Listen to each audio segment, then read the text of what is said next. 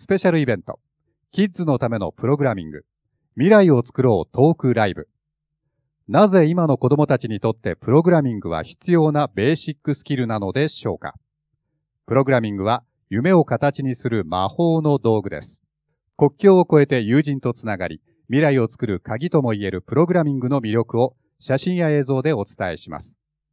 ご案内はデジタルメディアの開発に携わる朝日新聞社メディアラボのプロデューサー、竹原大輔氏、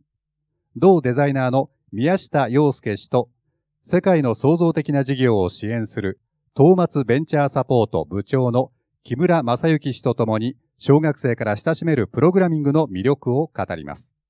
大人の方もお子様も一緒に楽しめるイベントです。どうぞ最後までお楽しみください。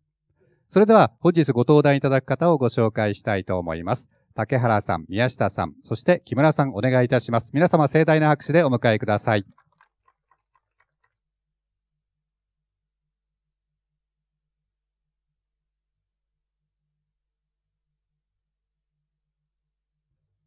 皆さん、こんにちは。今日は暑い中、皆さん来ていただきましてですね、あの、とても感謝申し上げますとともに、あの、プログラミングの楽しさっていうのをですね、皆さんでこうエンジョイしながら、えー、お話聞いていただければなと思います。私、朝日新聞社でメディアプロデューサーやっております、あの、竹原と申します。よろしくお願いいたします。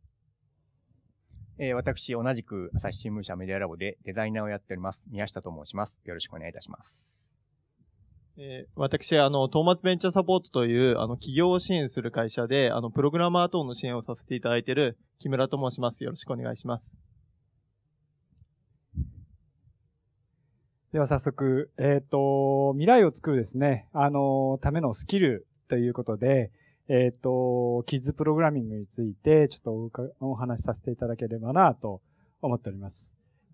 はい。あの、私はプログラムもともとやっておりましてですね、今、この立場にいるんですけど、今最近はしてないんですね。ですが、その楽しさ、あの、やっぱ素晴らしさっていうのをですね、皆さんと今日は、あの、見ていただければいいな、なんて思っております。はい。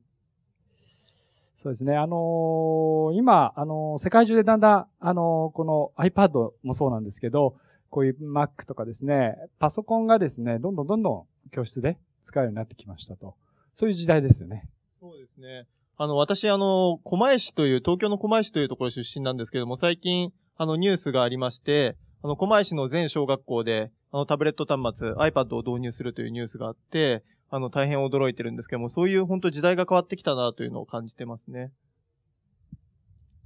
どうですか？なんか、昔、僕なんか結構、こうやって iPad が入ってきたら、紙がなくなるじゃないですか。はい、で、僕よくパラパラ漫画とか、あの、教、教科書に書いて、それ書いて友達見せて、面白くない？みたいなことやったんですけど。やりましたね。どう、どうですか、はい。僕もパラパラ漫画もやりましたし、まあ、例えば教科書の維持に落書きしちゃったりとか、ああそういうこともありましたし、あとは先生の似顔絵とか書いたりですよね。まあ、それも iPad でやると楽しいかもしれないですよね。でも確かにこう、紙、紙じゃなくてこう、端末？タブレット端末とかになってくると、そういう遊び方とかもすごい変わっちゃうんじゃないのかなとか、そんなことをあの、漠然と思ったりしますね。なんかそういう端末に楽しいことを仕掛けていこうって思ったら、絶対プログラミングって、そういうスキル持ってた方が、さらに学校でも楽しいななんて思ってて。そうですね。確かにこう、パラパラ漫画に変わるものを 探すじゃないですけども、あの、何かそういったことをこうやっていく必要があるのかなっていうのは思いますね。はい。じゃあちょっとそのパラパラ漫画を作るためのプログラミングって、実は、うん、何をやってんのかなっていうのをちょっとこう、写真にこうしてみたんですね。これあのー、まあ、会場の皆さんもこれパッと見たときに何やってんのかなと思うんですけど、実際プログラミングって人の行動をコンピューターに仕込むことなんですね。例えば、左見ると、お子さんが物読んでますよね。コンピューターの中でも読み込むっていう処理をお願いしたり。で、これ、縄跳びで繰り返しますけど、100回、1000回、1万回繰り返すっていうことができる。計算ばっかりするわけじゃないんですね。あと、音を鳴らす。マークなんて最高の音が出ますけど、うん、音を鳴らすって機能があったり、まあちょっとあそこにある one way って書いてありますけど、これはどっちに行ったらいいのかなって判断をさせるっていうことを、えっ、ー、と、仕込むんですね。他にしただと。そうですね。他、うん、例えば、あの、絵を描くっていうことだったり、これももちろんできますし、もちろん、この文字を表示するっていうことだったり、まあ、あとは、あの、自分の持っている情報っていうのを整理して、まあ、いっぱい箱がありますけども、整理して箱に入れる、みたいなこともできると。うん、なんかあの、私、プログラミングというかコンピューターってその計算処理速度を上げるだけみたいなイメージがすごいあったんですけども、本当にこういう、なんですかね、実生活に近いしいようなことも、できるようなものっていう認識なんですね。そうですね。基本的には、こういうこと、まあ、お、こればっかりじゃないんですけど、他にもあるんですけど、基本的には、ものを、情報をしまって動かすとか、そういうことをやるのがプログラミングなんで、ほぼほぼこういうことをや、やってるんですね、中では。それをお願いするということで、まあ、えっ、ー、と、箱にしまうなんていうのは、こう、忘れ物しちゃいけないよみたいなね。よく親だと言っちゃうんですけど、うん、実はプログラムの中でも、あの、これ忘れそうだから箱にしまっとこうなんていうのを、こう、出し入れするみたいなことってすごくやるんですよね。うん。で、これを、じゃあ、プログラミングの世界に置き換えると、一遍でこんな風に難しくなっちゃうんですよね。難しく見えちゃいますけどね。うん、はい。そうですね。すごい難しそうに見えますね、やっぱり。うん。うん、だけど、実はこれ、むっちゃ小学生でもできちゃうんですよね。あの、私がそうだったんですけど、後で、小学生でもできる方法っていうのをちょっとお教えしようかなと思ってますんで、簡単。小学生でこれできるんですか？できます、できます。僕もやってたんで、できます。で、まあ、こうなんですね。うん。うん、まあ、こうやってどこでも、まあ、思いついたら、文字でコンピューターを打ち込むってことをすれば、コンピューターが動くというものになっていてですね。はい。すごいおしゃれなところでやられてるんですこれ宮下さんのあれですか？いや、僕じゃないんですよね、これは。はい、あの、実に、こういうところでやったりすることは多いんですけども。まあ、僕も結構カフェとか、まあ、外で作業することっていうのも結構ありまして、まあ、あまりシーンとしたところでやるっていうのはあんま好きじゃないっていう感じですかね。まあ、適度に賑やかな方が、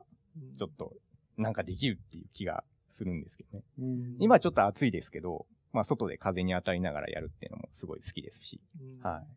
なんかすごいイメージ変わりますね。なんか、プログラミングっていうと、なんか私がこう、なんていうんですかね、まあ、中学生とか高校生の頃って部屋にこもって、ずっとこうガリガリやるようなイメージあったんですけども、だいぶこう爽やかなイメージというか、うん、そういったものがありますね。僕もキャンプが好きなんですけど、やっぱりその空気の澄んだとこで、夜何もやることなかったら、ちょっとコード書いてみようかなとか、海とか、あったこうボケーっとしながら、あ、思いついたみたいな、あのこう、アイデアがやっぱり出るところの方がすごいいいんですよね。はい。例えばなんかあの、僕があの知ってるそのアメリカのあの知人で、元アップルの方なんですけど、あの、牧場でプログラムのディレクションやってて、インドとか、ヨーロッパの方とやりとりしながら、すごい大ヒットアプリ、音楽系のアプリなんですけど、作っておられる方がいて、すごいななんて。素敵ですね。えー、環境がいいとか言ってましたね。はい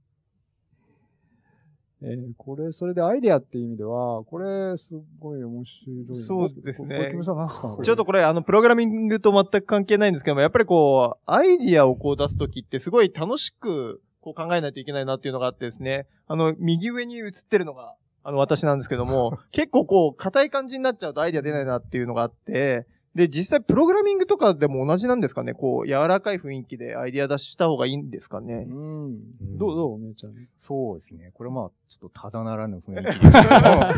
まあ確かに気合は感じますよね、気合が感じるね。うん、なんかこ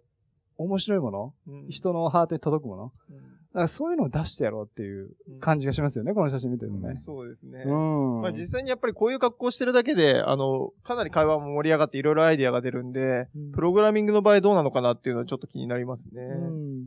でもこういうプログラミングって楽しく、あの、ものを作っていくことなので、やっぱりこれ、面白くなければ、作ったものって、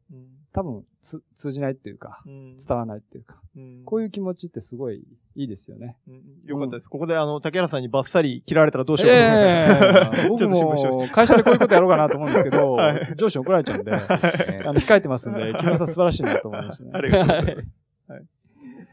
で、私たちもそういうアイデアをもとに、ちょっと朝日新聞の電子新聞をですね、3年前にちょっと作らせていただいたんですけど、まあ、これ、あのアップルさんのですね、CM で取り上げていただいた電子新聞なんですね。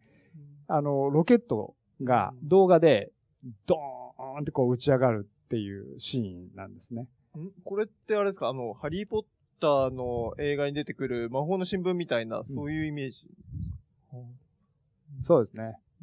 まさしくですね、そういう感じでちょっと作ったっていうところがありまして、まあこれを出した時には、あの、あの、朝日新聞がもう132年紙の新聞を発行していたっていう時だったんですけども、まあそれがプログラミングをしてこういうものができることによって、まあ毎日読んでくださっているお客様がいて、そのお客様のライフスタイルが変わった。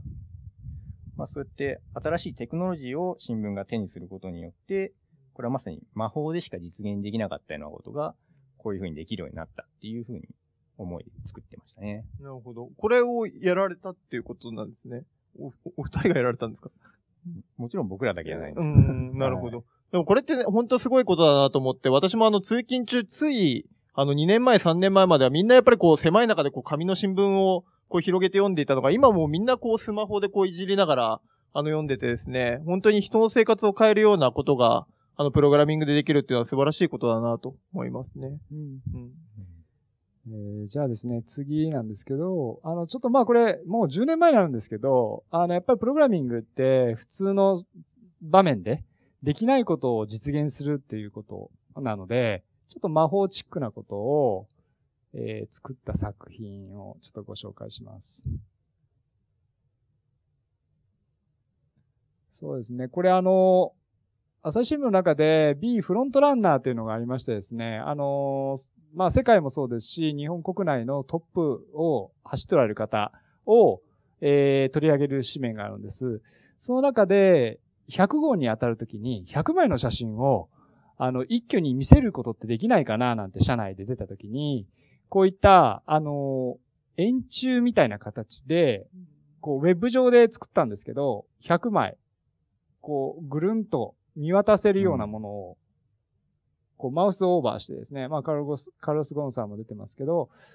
で、タップすると記事が出てくるっていう、そういうようなことができたんですね。あの、紙面上だと100枚になるまで多分精一杯です。でもこれをぐるんぐるんぐるん自分の手で回せるみたいな、これをプログラミングしてみたと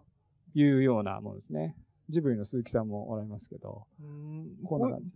こういうのって、あの、結構反応としてはどうだったんですか？これやられて。まあ、普通に100枚並べるのとっていうか。やっぱアクセスがやっぱり、これ10年前でしたんで、今だとまあ、だいぶ、目新しいもんではないんでしょうけど、結構反応がありましたね。みんなグリグリやられたと思うんですけど、はい。一気に見れるっていう感じですね。これ端っこの方じゃ相当早く回りますよね。そう、これね、あの目回っちゃうんで、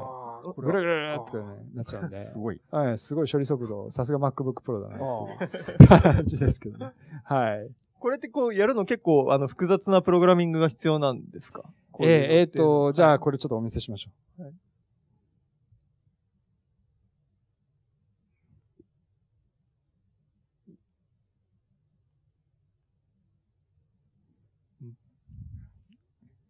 実はこれだけなんですね。あの、プログラムの中身なんですね。え、はい、さっきの動作をさせるのに、はい、まあ、これぐらいって言ったら失礼ですけども、はい、これぐらい書けばできちゃうっていうことですか、ほぼほぼ。全部ではないですけども、ほぼメインの部分がここでして、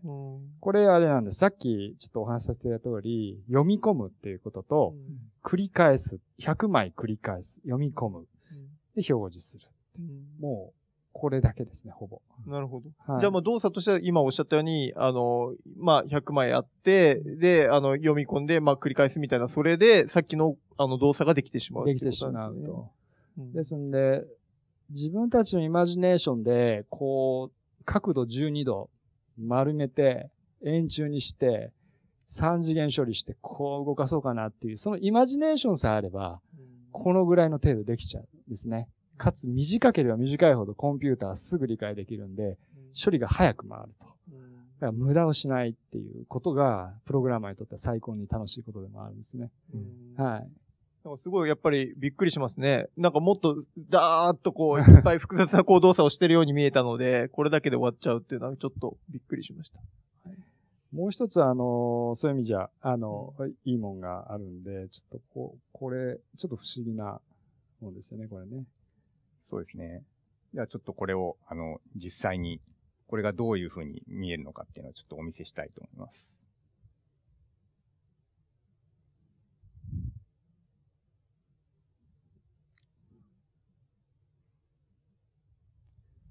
まあ、これ、今いろんな色の玉が飛んでますけども、まあこれはですね、ある地点からまあ、何個かの弾をいろんな色で打ち出して端っこに行ったら跳ね返るっていう風なプログラムを書いているというものですね。これをちょっとコードで見てみますと、まあ、こういう風な、さっきの写真が100枚並んでいるものよりは、ちょっと長いんですけども、まあ、これぐらいの量のコードで今のものが作れるという感じですね。これ、なんか、はい、またちょっと皆さんで考えてみたいんですけど、なんかこう、イマジネーション的にこの、ポーン、ポーンっていうやつだと、うん、なんか夏っぽくないな、みたいな 感じがすんで。はい、夏っぽいというと、皆さんも行かれたかどうかわかりますけど、あの、花火行かれた方っておられます？皆さんこう、ポーンと出る花火。あ、行かれました。僕ちょっと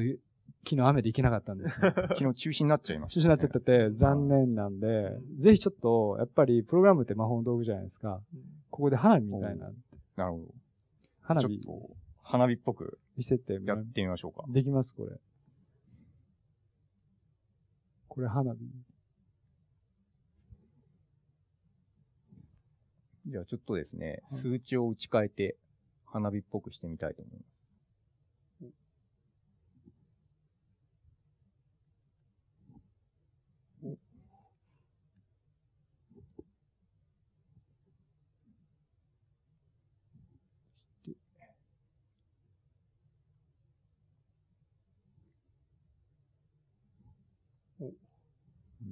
20を1000にして5を20にしてるみたいな、はい、それしかわからないですね。はい。こう今、いくつかの数値を変えてですね、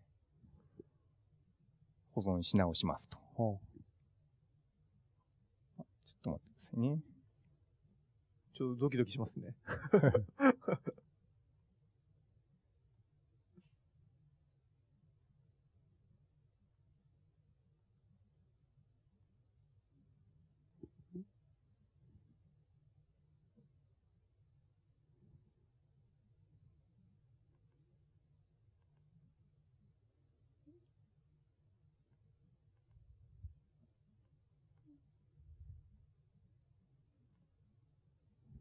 こんな感じで。ドーンと。はい。いやちょっともう一瞬で夏祭り状態なるほど。はい。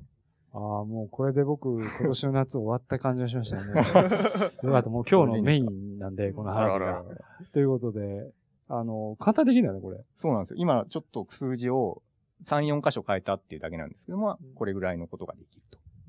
はい。いや、今、やばい、ドキドキしましたね。本当 ちゃんと行くのかなっていうふうにドキドキしました。よかったです。はい。すごいですね。うん。まあ、やっぱりこういうのって、あの、簡単にできるっていうのがもうこういうデバイスができてきて、プログラムをあれだけ、ちょっとずつ変えるだけで、オープンにどんどんできていく、こういう時代。これ最高の時代だなと、ちょっと思うんですよね。そうですね。まあ、とはいうものの、やっぱりこう思うのが、やっぱり今日のテーマのそのキズプログラミングというか、うん、子供たちがこれやるっていうのは結構難しいんじゃないのかなって、やっぱり思うところがあって、その辺ってどうなんですか、うん、いやー、これ実は、あの、そんなに、あの、難しくないと思うんですよね。うん、それでも。それでもちょっと私、自信持って言えるのかなと思うのが、あの、ここの、この子、これ、誰、誰ですか？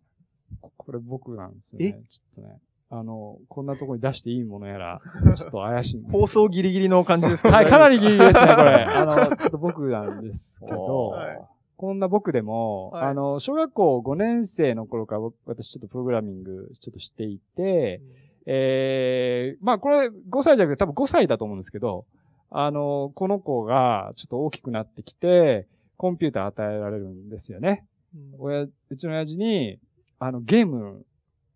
やりたいから、うん、ゲーム機買ってって言って、おねだりしたんですよ。うん、そしたらダメだと。ゲーム機は買わないと。パソコン買ってやるって言われて。えみたいな。でも結構それ、まあ、子供も子供なら親も親というか、結構アグレッシブなお父さんですね。パソコン買ってやるから作れみたいな話なんですか？だから、パソコンでゲームできんだとやったーとか喜んだら、はい、届いたら、何のゲームもついてなかったんですよね。箱ですよ、単なる。でも、それってもうあれですね、5年生だとどうしようもなくないですか？どうしようもないですね。うん、全くどうしようもなくて、これどうしたらいいのかなって思って、うんで、僕が取ったちょっと行動、これはもうあの、お子さん、あの、君もできることをちょっと今から披露します。パソコンがありますと。僕がいます。本屋があるんですよ。で、当時インターネットなかったんです。で、誰もプログラミングしてないんですよね。僕どうしたかというと、行って、ダーってこう本の中身読んで、ダダダダダダダダって打ち込んで、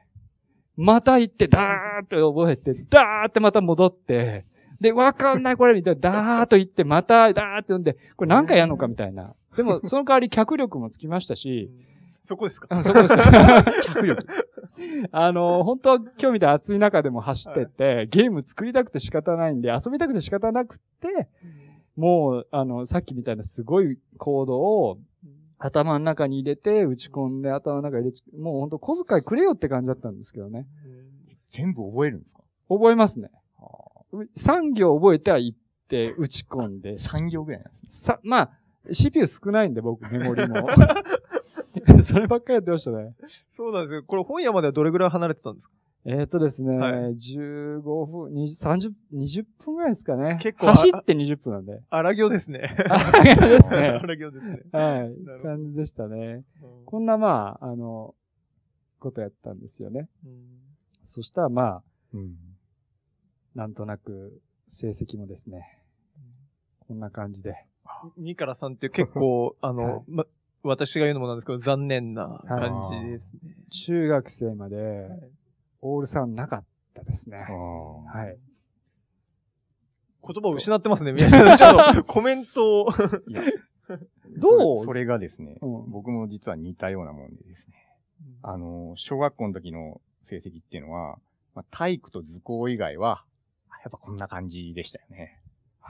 はい。まあ、中学の時、ね、美術とかがまたできて、まあ、それはそれでよかったんですけども。まあ、やっぱり同じような感じなっちゃいました。はい。だけど、あのね、木村さんね、僕こんなんですけど、プログラムやりますよ。うん、で、すごい鋭い目持ってら持っておられて、プログラミングできる人とかすごいね、支援されてるじゃないですか。はい。やっぱ木村さん違いますよね、成績良かったでしょ。いや、僕もあの、ちょっとさっき距離を取りながら言ってたんですけど、実は体育以外は3というあの感じで、あんまりよろしくはなくて。うん、ただ、あの、なんかこう、うん、支援してる家庭の中で役に立ったなって思うのはやっぱりこう父親から言われた相手の気持ちを考えて相手を助けろっていうことを言われてたので、それだけはすごい勉強になっていて、っていう感じですね。なので、まあ、あの、結論から言うと、成績は良くなかったという感じですね。国立の名門出てて、塾とかすごい行ってたんじゃないですかいや、塾とかも全然行ってなくてですね。で、あの、やってたのは、あの、どういう相手の気持ちを考えるっていうことばっかりやってたので、あの、先生はどういうふうに答えてほしいんだろうとか、そういうことを考える、横島な子供でしたね。はい。気持ち大事ですよね。気持ちを大事に、はい、考えてました、ね、僕もプログラミングやって、はい、ゲーム作るじゃないですか。はい、そしたら、見て、友達見てもらって、面白い？みたいな。相手に喜んでもらうっていうか、笑ってもらえるもの作れないかなみたいな。うん、同じような感覚ありましたよね。うん、そうなんですね。うん。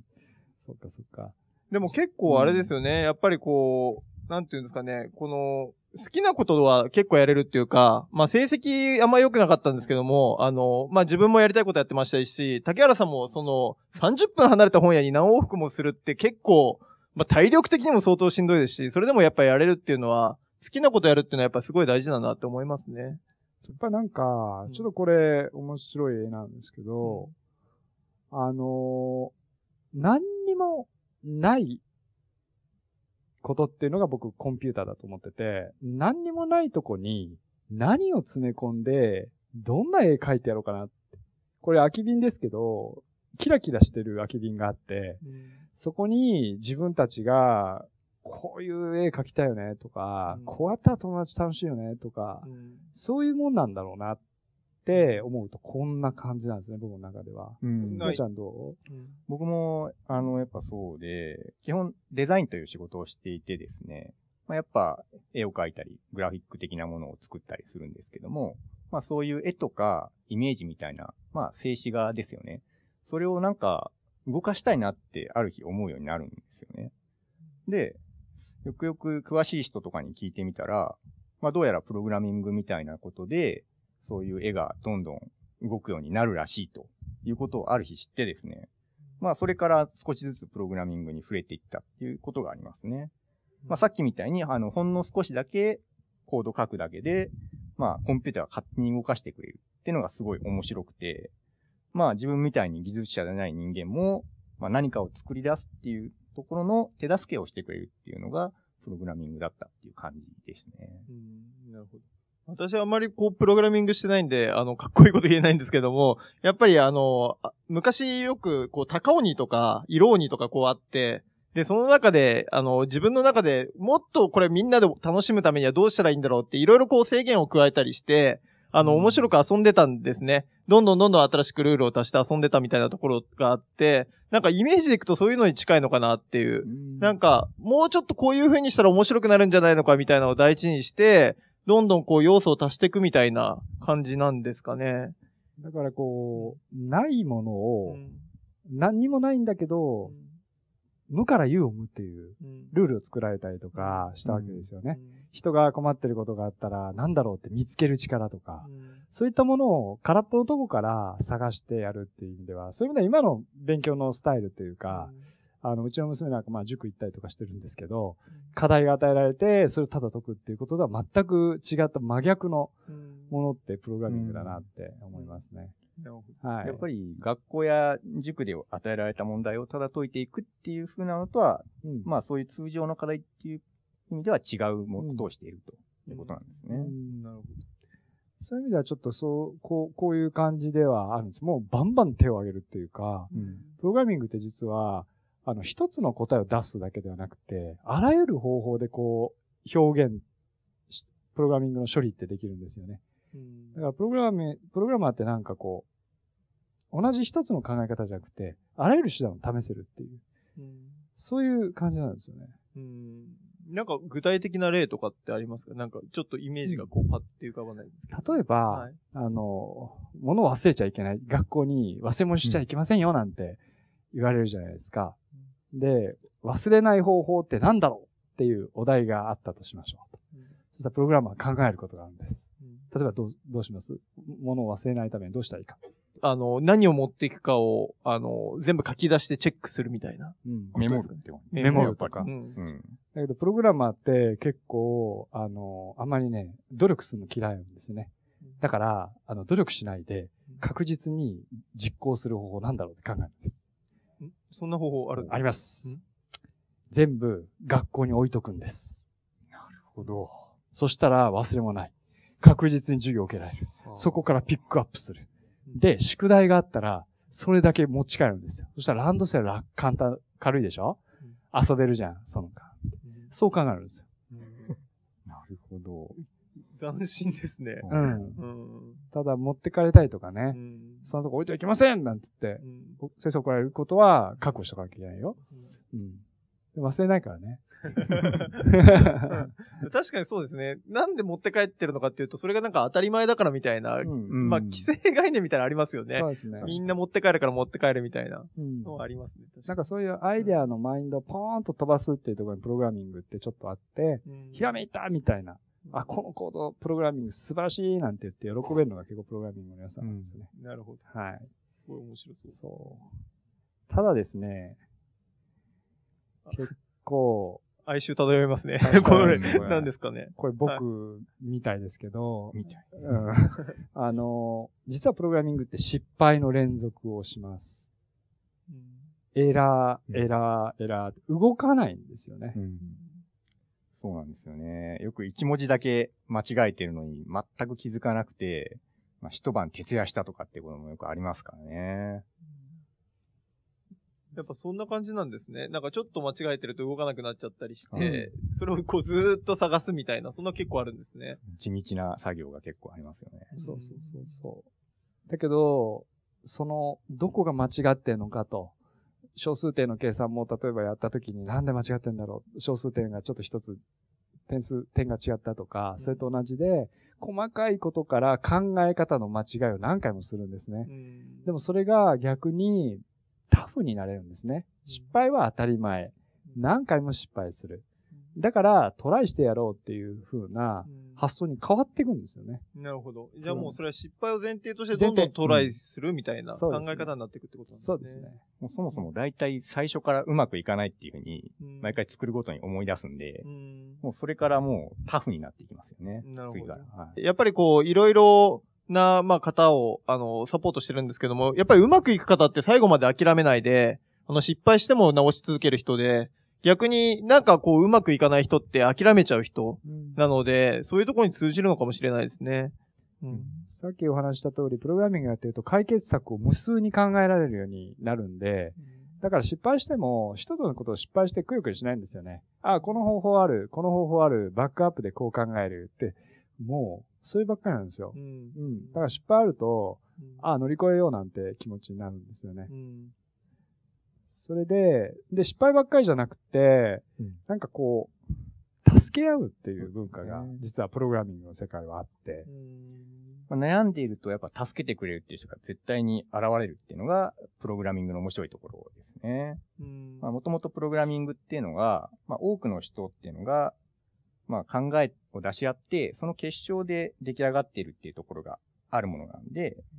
まあ、今やネット上にたくさんの情報があってですね、もう少し調べれば大体のことはわかりますよね。まあ、僕がさっきあの、花火みたいなものを作ったコードも、まあ、あれネット上に載っているもので、もう誰でもすぐに調べればできるようになるっていうことですし、まあ、あと自分の作ったものを公開してると、まあ、それを見た他の人たちが、それをじゃあちょっとこういう風に変えれば、もっと良くなるよとか、こういう風に変わるよっていうのを、まあ助言してくれたりする。なんかこう、みんなでこう高め合って作っていくっていう風な感じがありますよね。なんか結構その自分がプログラミングに抱いてたイメージとは逆で、まあさっきも言いましたけど結構一人でこもってやるみたいなイメージをすごい持っていたので、みんなで助け合うっていうのはすごいあの意外ですし、あのすごいイメージ変わりましたね。やっぱり友達とこう、こんな風に黒板で書いて、このプログラミングどうするんだろうなんて、よく中学の時とかやったりしましたけど、その友達やっぱすごいなって、すごいこと考えるななんていうことをお互い刺激し合えるみたいな、そういうことができるのがプログラミングいいななんて思いましたね。そんなこと中学校からやってたっていうのはやってましたね。かなりすごいですけどね。そう、掃除とかや、うん、ややって、やらないでコード書いたりとかして、うん、逆に汚したなって先生怒られたりとか しましたけど。そうなんですね。はい。で、まあ、その後その結果、まあ、ちょっとした成功なんですよね。あの、乗り越えるんで、エラーが出てる、解決できない、こんなプログラム作れない。でも、友達と共同して成功する。この小さな成功体験を連続しているのも一つプログラミングの特徴ですね。うん、やっぱ乗り越えるっていう、うん、まあ、共感できるってことはまあ嬉しいことですよね。こうやってみんなで。うんさっきおっしゃってたみたいに、結構やっぱりこう何回も失敗して、すごい細かいのに気づかないで徹夜とかした上でこういう、まあ、成功があるからすごい嬉しいっていうのもあるんですかね。もう、最高ですね。すぐ画面でもポーンってこう、うまくいった時って、通った時の喜びっていうのは大きかったですよね。なるほど。本当に。うん。うん、それを繰り返して、まあ、プログラム自体も大きくなって、うん、まあ、すごいものが出来上がるみたいな。うんそうすると、こう、プログラミングがどんどん固まっていくと、次は、こういう域に来るんですよね。あの、もう本当に全部出来上がった時、プログラミングを細かく潰し、作ってって、最後、いろんなもん解決して成功した時って、もうプログラミングできた全部完成だっていう時って、こう、もう頂上に登るような、うんそうですね。その気分です、ね。それはあれですか？前、前の過程がきつすぎて酸欠になってとかそういうことじゃなくて、あれですか？爽快感として山の上にいるみたいな。そうそうそういうことなんですね。登り切った感じ。登り切ったみたいな。はい、そうですね。だからそのプログラムがね、こんな風な感じで。うん、うん。世界に出ていくっていう感じが今の世の中。うん、そうですね。でも確かに今の世の中って本当に、あの、まあ、いろんなサービスが世界中の人に使われて、皆さんあの Facebook とか LINE とか使われてるかもしれないですけども、まあそういったようなことなのかもしれないですね。こう突き詰めてやっていったら、それがみんなで使われて、そうですね。っていうような世界なんですかね。うん。 App Store っていう、そのアプリケーションを載せて、プラットフォームにこう、みんながダウンロードされた時なんて、こうもう最高だと思うんですよね。うん。うん。で、やっぱりプログラミングってこうだよね。そうですね。うん。まあ、現実にプログラミング例えてみると、やっぱり料理だったり、まあ、建築だったり、アート作品であったり、あるいは舞台でお芝居をするっていうことだったり、音楽っていうものを演奏したりするっていうことになんか近いのかなっていうふうに思いますよね。確かにこう、先ほどのお話だとプログラミングによってその音楽とか建築とかすべて、まあ実生活に関係できるようなものが、なんですかね、まあ、うん、一緒に統合できるというか、一緒にできて、新しいものを作っていけるみたいな世界なんですかね。うん。うん、それってなんか、ライフスタイルがやっぱり実際変わるんで、うん、なんとなくこう、例えば都市なんか、できるのと一緒ですよね。建物を作るのがアプリ、プログラム、アプリケーションだとする、それがどんどんどんどん出来上がっていくと、うん、それ自身が街みたいな感じで、それを使って人が生活しますよね、実際ね。もうなんかこうアプリケーション毎日使うじゃないですか。うん、もう変わってるんですよね。みんなの生活が。なるほど。うん、さっきまあちょっと新聞のお話ありましたけども、本当にじゃあプログラミングによってこう世界がどんどん変わっていくみたいな、うん、あの世の中になっていくっていうことなんですかね。ねえ、やっぱり紙もね、捨てなくな、ね、iPad あれば大丈夫ですね。で、これってコンテンツでも同じで、あの、プログラミングのベースさえあれば、あの、いろんな音楽とか映像、光に関しても応用できるんですよね。あの、初音ミクのこの映像、音楽すべてによって、プログラム、プログラミングがなかったら、これないんですよね。音声合成ソフトで、音まで、声までコンピューターと人の声が合成されてできているものなんですけど、まあやっぱこういうみんなでしかも作り上げる、インターネットで、自分は音楽が得意とか。ね。そうですね。もう、これプログラミングの本当塊で、まあ、グラフィックや音楽っていうのが、もう一般のレコード会社とかでもできないほどのクオリティで、みんな持ち寄って作っているっていうのが、本当に世界中でブレイクしてですね、非常に、まあ多くの人に見られるようになるっていう感じなんですけども、やっぱそうやってみんなで作り上げていくっていうところが、まあ、すごいところですよね、これの。キャリーパンパンさんとか、パフュームさんとか、あの、プログラミング、純粋なプログラミングじゃないんですけど、カルチャーとしては、みんなでこう、世界で盛り上げていくっていうところって、なんかこれに通じるものがあって、その土台がプログラミングとしてこういうものが作り上げてきたっていうのは、もうこれからすごいことになるんじゃないかな、なんて、純粋に思いますね。世界で。ベースが世界なんですよね。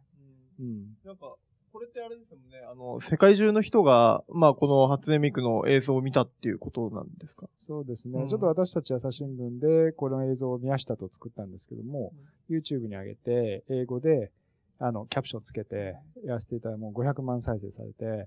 まあ、それで、初音ミクの存在結構みんな知っていただいて、なんだこれって、どうやって作るんだっていう、だからそういう言葉がいっぱい飛びましたね。うん、はい。そうなんですね、えー、すごいですね。本当に今まで決して繋がることがなかった人が繋がっていくというような世界が、やっぱりプログラミングを通して、あの、実現されていくっていう感じですよね。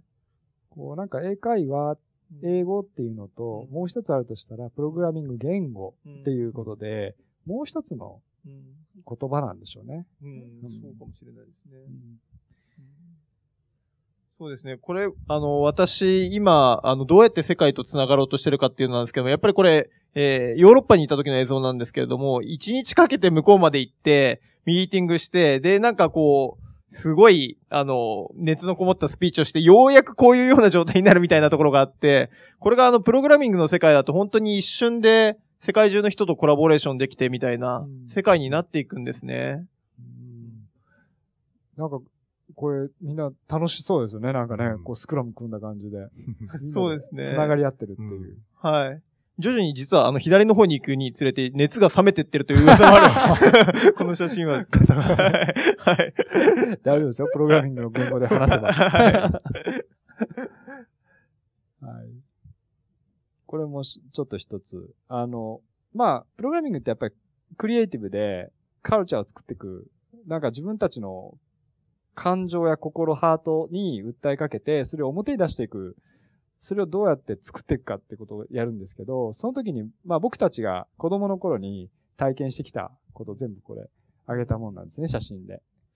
うん。皆さん自転車とか？僕は今自転車が趣味なんですけども、まあ、本当ちっちゃい頃からですね、本当実家がすごい超田舎で、本当に山奥なんですけども、あの、ほとんど、あの、家にいたりすることがなくてですね、まあ、野山を駆け回っていたみたいな、あの、小さい頃だったんですけども、まあ、やっぱその時の、まあ、自然の色だったりとか、あの、気候の雰囲気ですよね。まあ、そういうところからすごい影響を受けていてですね、まあ、やっぱこういうものを作りたいっていうところだったりとか、こういうことがしたいっていう風な感情が、まあ、今になって生まれてるっていう感じですよね。まあ、あの、都会に暮らすようになってから、初めてそれが、なんかこう、実感できるようになったというか、そうですね。で、まあ、やっぱりいろんな人から、これいいね、みたいな共感が生まれるようなものを作っていきたいよな、というふうに思うようになりましたね。そうですね。私は、あの、テニスをやってたんですけども、やっぱり相手のことを考えるのが好きでですね。うん、で、相手、何が嫌なんだろうっていう、自分、やっぱり速い球が打てなかったので、相手の嫌らしいことばっかりこう、あの、や やって、あの、テニスでですね、そういうことを学んで、で、それってやっぱりこう、社会に出てからも結構役に立っていて、相手が常にどう思うのかっていうのを考えて、えー、まあ、文化が違うところに行くことも多いので、で、この人たちどういうことを思ってるんだろうっていうのを考えながら、あの、活動してますね。まあ、僕はキャンプや、行ったりとかですね、そういうちょっとこう、草の匂いとか、土の感じ、えー、そういうこう石の重みとか、そういうのを感じて、そういうものをこう無機質なコンピューターの中にこう投入するっていう、それをプログラミングにして、えー、やるっていうのは好きで。で、剣道もちょっとまあ、京都に育って、親父が軟弱になるからちょっとやれ、みたいなこと言われて、で、まあ、足腰ああやって本屋に行って、えー、鍛えたんで、あのー、剣道やったんですけど、人を叩くのが嫌で弱かったですけど、まあ、ほとんど引き分けなんですけど、まあ、こういうことを学んで、今から思えばタフでいられたな、なんていう意味では、あの、全部プログラミングにもすごい影響があるな、なんてよく思うんですよね。だからお子さんも多感な時期に、やっぱりこういうことを学んでおくことが次につながるんじゃないかな、なんて思いますよね。はい。まあ、最後にですけど、えっ、ー、と、やっぱり未来作るっていうのはプログラミング自身ではなくて、やっぱりお子さんが作っていくっていうことなので、それをこう、形にするためにはプログラミングがいいな、なんていう今日お話だったんですけど、皆さんどうですか？子供たちに対して。そうですね。あの、私自身初めにお話したように、プログラミングとは結構遠いところにいるんですけども、今日はやっぱりお話ししてて、すごい思ったのは、これから、まあ、世界と繋がっていく上で、プログラミングっていうのはすごいいいんじゃないのかなっていうことと、あともう一つ、あの、思ったのが、そのプログラミングによって何かをこう形にしていくっていうのが、あの、今後の世の中ですごい求められてくることじゃないかなと思ったので、あの、ぜひ、あの、うちの子供にも、プログラミングを、えー、やらせていきたいなと思いました。はい。そうですね。僕もさっきも言ったんですけども、やっぱり何かを作り出すっていうことの、まあ、要望を叶えてくれる、まあ、一つの手段っていうふうに、プログラミングがなってくれているなと思っていて、あの、プログラミングってすごい難しいってイメージとか、先ほども黒い画面出てましたけども、あれが怖いみたいな先入観がすごいあると思うんですね。僕自身もそうだったんですけども、まあでも、まあちょっとずつやっていくことによって、まあ、あの、少しコードを書くだけで、あの、やりたいことができるようになると。やつ、役立つことが見つけられるようになると。まあそういうところを、まあ自分の世界を広げるっていう意味で、まあ、プログラミングを、あの、いろんな人に、あの、きっかけとして使っていってほしいなっていうふうに思ってますね。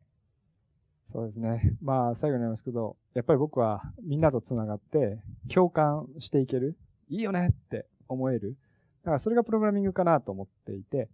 それを世界中で繋いで、あの、いい時代なので、まあ本屋に行かなくてもなんとかなるんで、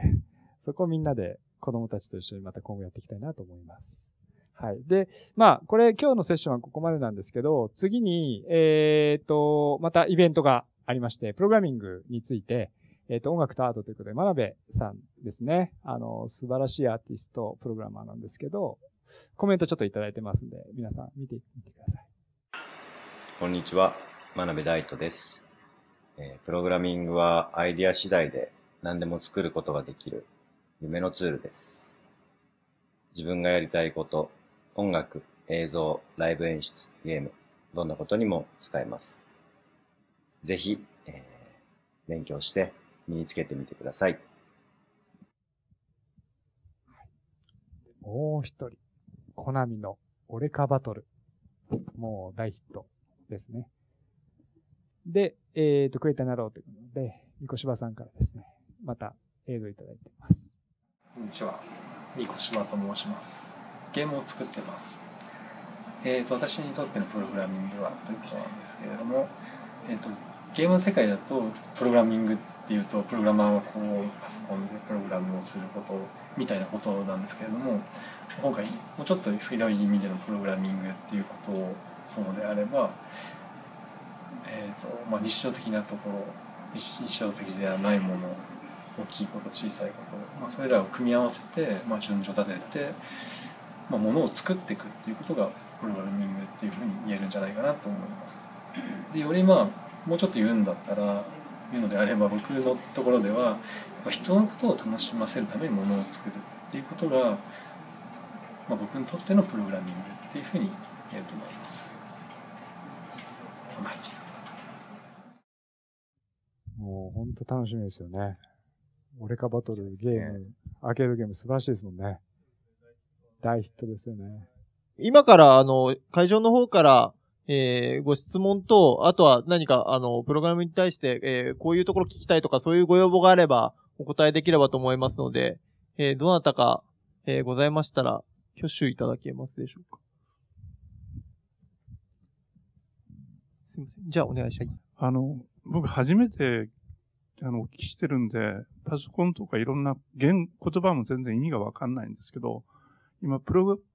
ラミングっていう言葉出てきて聞いてますと、結局は映像とか音楽とかそういうものに関することなのかなとは思うんですけど、でもすごく違う世界が無からこう言うに、あの、できるような、あの、おっしゃっておられるんですけども、具体的に例えば、あの、なんて表現したらいいかわかんないんですけど、全く違う建物ができるとか、例えば自動車に代わる何か違うものができるとか、プログラムやっておられてですね、そういう世界のことなのか、その辺のことちょっとお聞きしたいんです。すみません。そうですよね。あの、プログラミングやると音楽とか映像とかゲームとかに直結する話ではあるんですけど、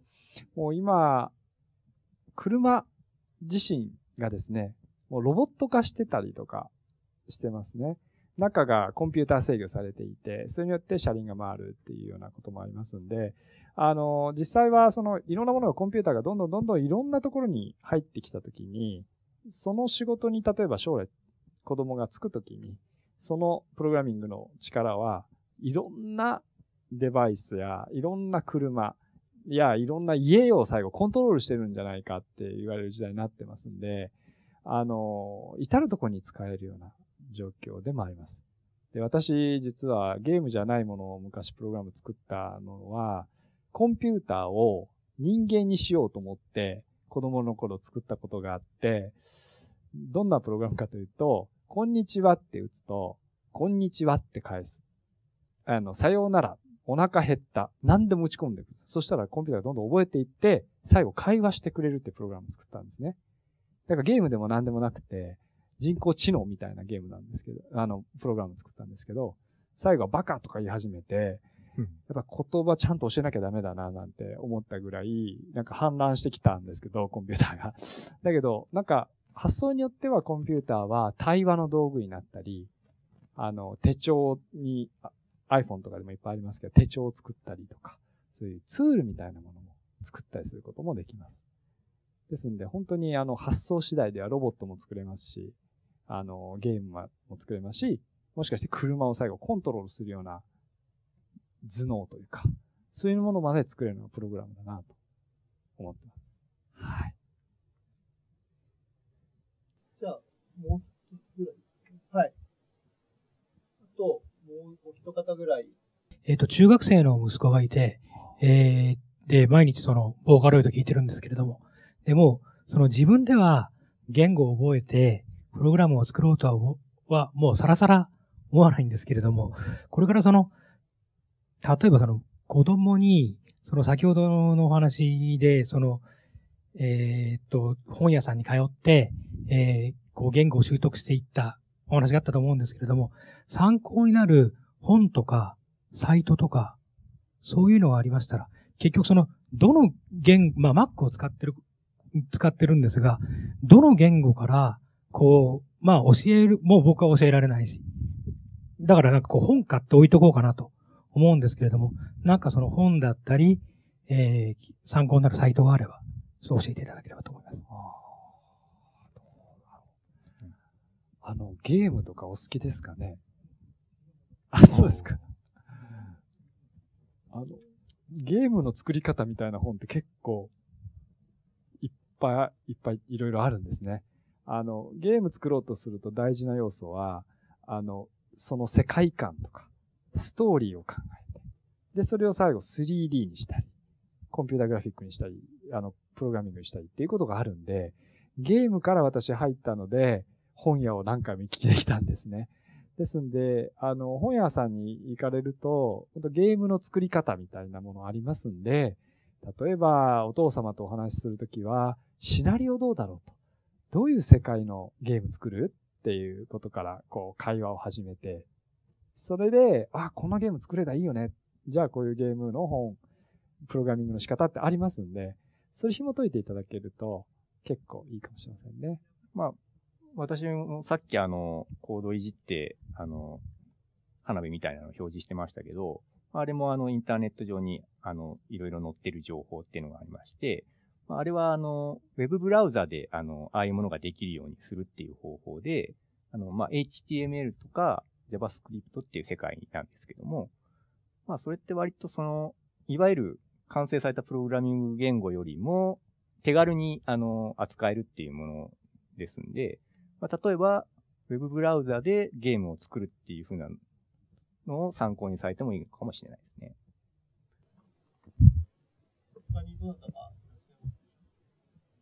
あの、実際、例えば自分で、まあ、アプリとかを作ろうとした場合に、えっと、まあ、そのツールというか、どのような、まあ、フリーとかあると思うんですけど、どのような環境を持ってやるのがいいのかなっていうのが今迷ってますので、その辺何かアドバイスありましたら、え一応、交換長を務めてまして、10年前ぐらいにその開発の部門にいたので、あの、その VB、ビジュアルベーシックの世代なんですね。で、その以降の Java へのこう個人で移行しようと思った時に、どうやったらいいのかなっていうのが非常に迷っております。ああの、Java やっておられたってことで、まあ、あの、すごいオブジェクト思考を持っておられるの素晴らしいなと思ってますし、VB でやられたんです。ああ、ビジュアルベーシックです。私もベーシックから始めましたけど、今は、どうでしょうね。あの、やっぱり僕、Mac を、あの、本当これ宣伝じゃないんですけど、あの、Mac おすすめかなって思ってまして、あの、やっぱり環境がもうここで全部びっしり入っていて、X コードで作れる。で、かつアプリケーションを App Store でアップできるっていうのは、本当に自由度の高い、その、多くのお客様にこうアプリケーションを提供できて、あ、自分はこういうことがいけてんだなとかいう確認も含めて素晴らしいツールは Mac かなって思ってます。はい。結構あの、本当充実してますね。本もいっぱいありますし、そこは今でも僕も楽しいなと思ってますね。はい。いやいや、本当にあの、今日は1時間でしたけども、あの、プログラミングの世界皆さんで、えっ、ー、と、こう共有させていただいて、あの、お子さんにもぜひ、あの、やらせてみてください。ありがとうございました。